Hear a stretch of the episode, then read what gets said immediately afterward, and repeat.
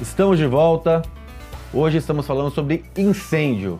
Será que o seu condomínio síndico, será que o seu condomínio administrador está bem estruturado ou resguardado para que não ocorra um incêndio no condomínio, nas áreas comuns ou nas unidades condominiais?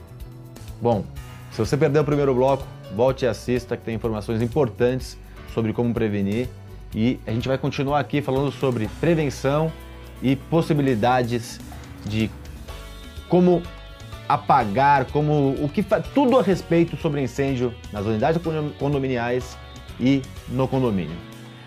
Kleber, a gente estava falando aqui sobre, deixei no ar para o segundo bloco, uhum. a questão do, aqui em São Paulo, ABCB, em outros estados também chamam de ABCB, mas em outros, laudo técnico do Corpo, do corpo de Bombeiros, independente da denominação, a sua importância e o seu caminho e, e, até depois a gente colocar um pouquinho o dedo na ferida, porque alguns condomínios têm o laudo, Sim. mas não tem o que deveria ter de cumprimento para precaução.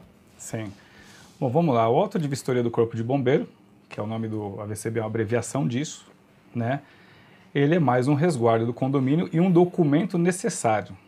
É, nem diria necessário, diria obrigatório, obrigatório. obrigatório de um condomínio. Porque no caso de uma denúncia, uma vistoria de um bombeiro aleatória, alguma coisa, o prédio pode ser é, lacrado, ele pode ser multado, ele vai ser notificado com prazo curtíssimo para resolver aquelas pendências. Então, assim, um condomínio tem que ser mantido em ordem sempre. Você tem, igual já comentei, laudos de elétrica, laudos de para-raio, é, teste hidrostático de mangueira, é, é, recarga de extintores na validade, verificação dos hidrantes, você tem X itens, né? Bomba de incêndio, tem muitos prédios que não tem nem a bomba de incêndio. Cumprimento das ABNTs, né? Sim, você tem prédios que não tem nem bomba de incêndio ainda, é complicado. Então, assim, todos esses itens vão te dar um documento chamado AVCB que você mantém ele e a cada três anos você renova. Questão que estava se falando também do cumprimento dessa, desses atestados, o que, que é? Existem.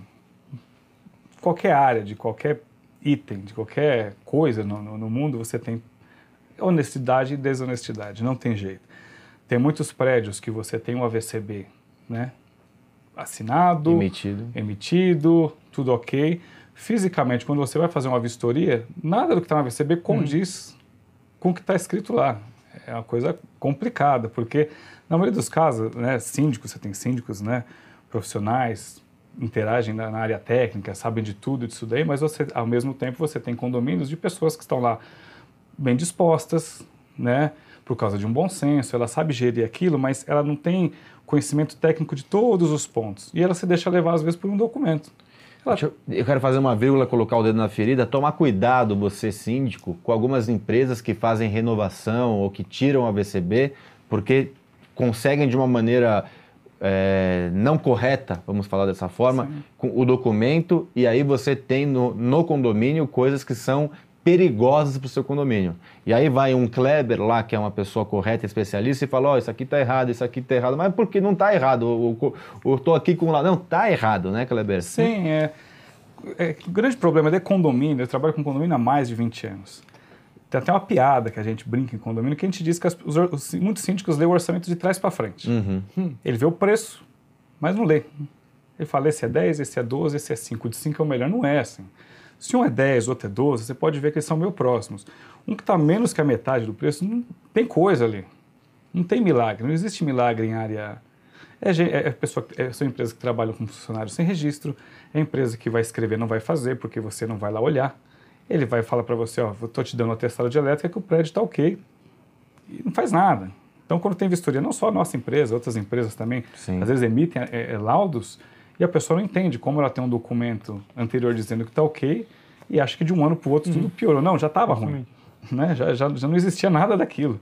É, o problema da VCB é que se você tiver algum um bombeiro fazendo uma vistoria e ele perceber que mangueira está fora da validade, não foi feita quando deveria ter sido feita a vistoria, os testes hidrostáticos, os extintores não estiverem ok, saída de emergência não estiver ok, tiver alguma coisa obstruindo, isso já pode ocasionar uma não renovação do, do AVCB.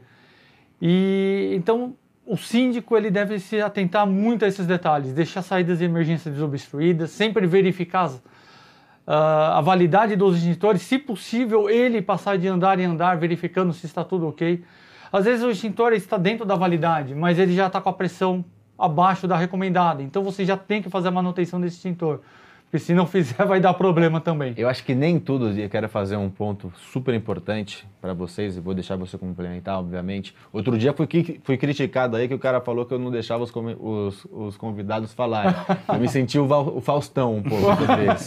É, que é a questão de. de tá, calma aí que eu me perdi no raciocínio. O que, que eu tava? Você tava, eu te interrompi que você estava falando. Do extintor. Ah, tá tem um ponto que é super importante, que não é só a obrigatoriedade, né? Às vezes a obrigatoriedade não é o, o não satisfaz. Então, o, o, extintor tem que ser é, re, tem que ter a recarga a validade a cada um ano, é isso, né? Acho que é um ano, não sei exatamente, não me lembro agora isso, de cabeça. Pô, é, descargas um ano. Mas pô, confere antes. E se algum tiver um vazamento? E se Sim. algum tiver, ah, mas isso não é responsabilidade? Mas a gente tem que fazer algumas coisas que vão além da responsabilidade. A responsabilidade maior do síndico, do administrador e do engenheiro é manter aquele condomínio seguro. Não é só cumprir a legislação. Tive um condomínio que foi extremo esse caso, que o, o, o a empresa que fazia o, a renovação do AVCB trocou de local o, o, uma mangueira d'água, que ficava travada numa garagem. Então, se tivesse o carro, não tinha como tirar, e o AVCB foi tirado dessa forma. Tá? Bom, foi para a renovação, o que, que o bombeiro falou? Eles esqueceram de fazer a, a, empresa, não foi correto também, esqueceu de fazer a. a Correção, né? Que, que, que teve a troca, comunicação, esse tipo de coisa. E o corpo de bombeiro chegou lá, o bombeiro chegou e falou assim: ó, tem que ficar aqui, não ali. Mas aqui está travada sobre o. Não importa. O, lá, o original é aqui, tem que manter aqui. Nós tivemos no condomínio que voltar para te renovar o AVCB para depois fazer alteração. Quer dizer, foi um processo absurdo. Então não é só a questão de você é, é cumprir lei, né? Eu acho que é mais do que é. isso, né, Frederico? Então, Ricardo, uma coisa que eu ouvia muito durante a minha pós-graduação de segurança do trabalho era o engenheiro de segurança, isso eu trago para a profissão agora de síndico uh, é ser prevencionista, sempre. Não esperar a coisa desandar, a maionese azedar para você poder fazer a, a manutenção. Sempre trazer para a manutenção uh, preventiva, tá sempre em ordem os seus equipamentos de segurança contra incêndio, porque se uma emergência, ah, mas eu não uso, não importa. Um dia que você precisar, a gente torce para que nunca precise, Sim. você vai ter um, um, equipamento com problema e você não vai conseguir combater aquele incêndio. A, o bombeiro vai tentar usar mangueira, não, não vai possível porque a mangueira está furada ou está com Perfeito. ou a bomba não funciona e não joga a quantidade de água suficiente. Concordo, concordo plenamente. Possa... Kleber, fora do ar, você estava conversando aqui sobre o ar condicionado. Sim. Me fala um pouquinho sobre isso. É, é, vamos lá. O grande problema dos apartamentos em geral, hoje em dia, foi a, a, o que, que acontece? Você tem uma facilidade de instalação de máquinas de ar-condicionado. Se você pega há, há 15 anos atrás, os aparelhos disponíveis eram aqueles aparelhos de janela, uhum. chamados de janela, você era obrigado a quebrar a parede, a traseira do equipamento ficava para o lado de fora do edifício, as pessoas não faziam dreno, aquilo ficava pingando na área comum Exato. inteira. Dependendo do local da instalação, você não poderia colocar porque você eh, atrapalhava a fachada, e a fachada também não se mexe.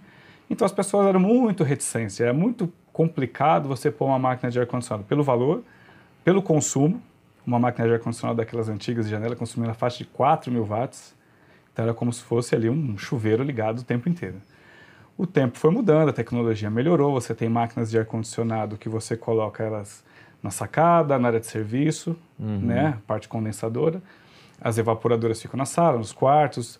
Os valores caíram muito, né? Então ele ficou um, aparelho invisível, uhum. barato, que consome pouco. Isso gerou a corrida, todo mundo quer colocar um ar-condicionado. Até esses dias que a gente teve aquele surto de calor, dão, dão picos de venda e todo Sim. mundo quer pôr ar-condicionado bem nessa época.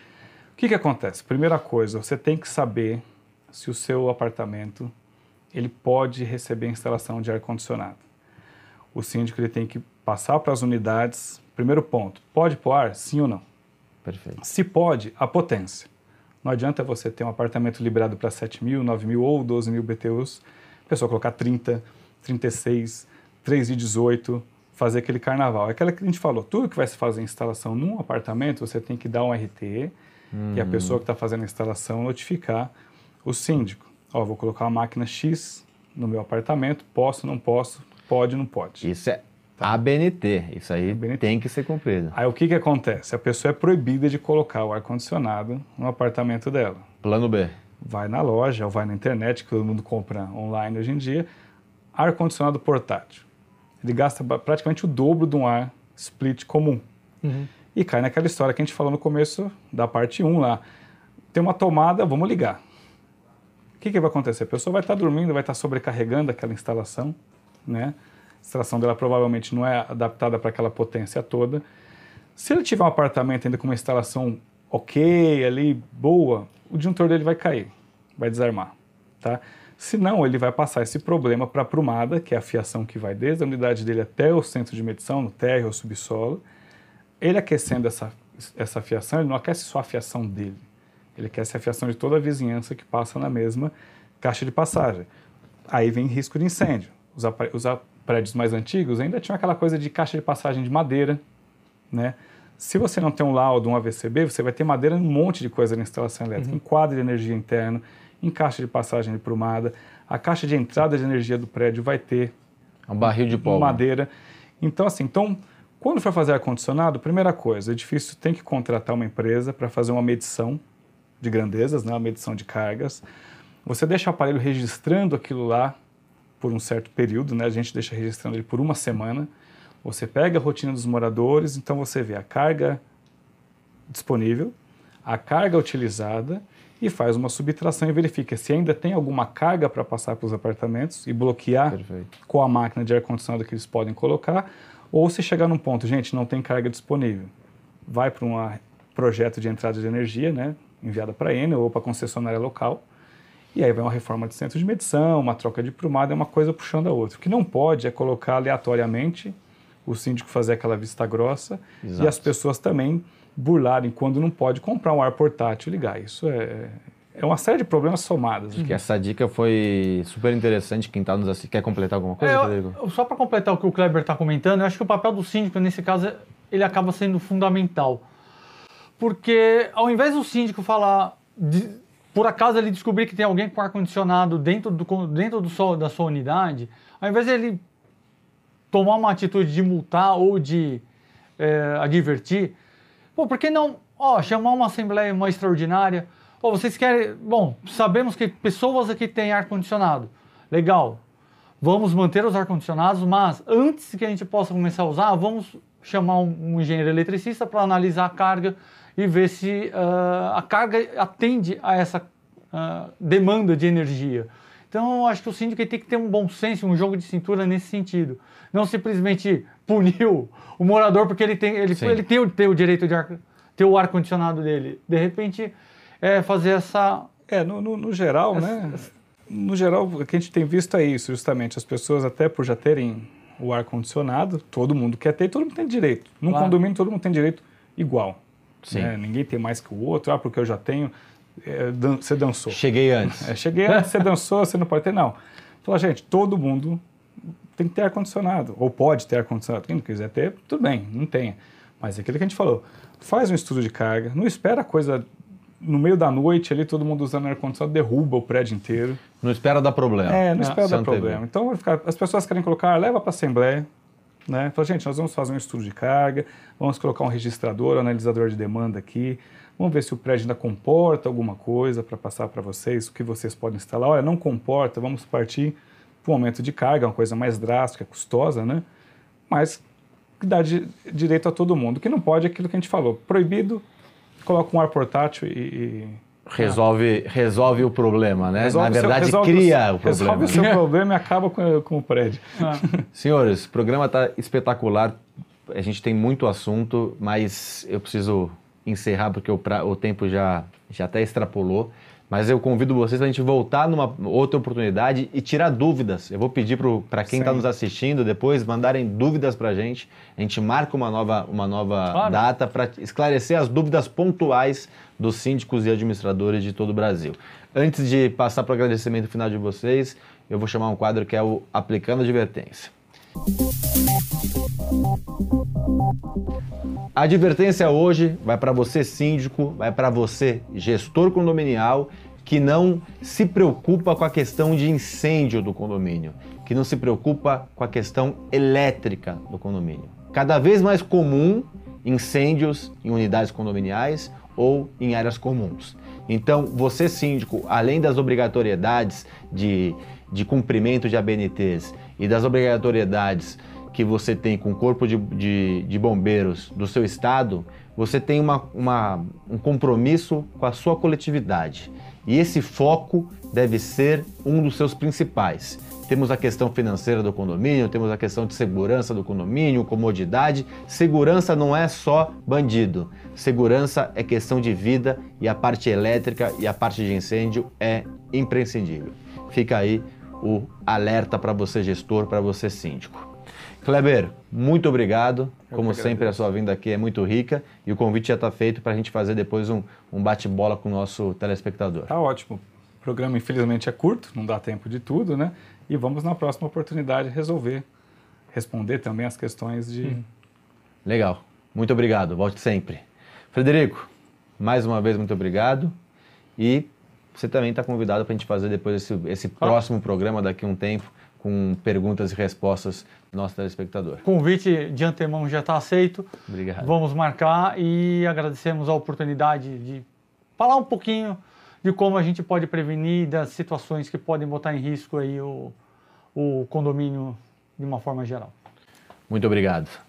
E você que está em casa, não deixe de acompanhar nosso canal, não deixe de seguir o nosso canal, compartilhar, dar o like. Estamos chegando agora em outubro de 2020 em 26 mil seguidores. Nosso objetivo é chegar pelo menos a 100 mil em um, dois anos. Nós contamos com você, é levar informação. Quanto mais informação do segmento condominial, melhor será o nosso segmento e mais profissional, que é a nossa missão.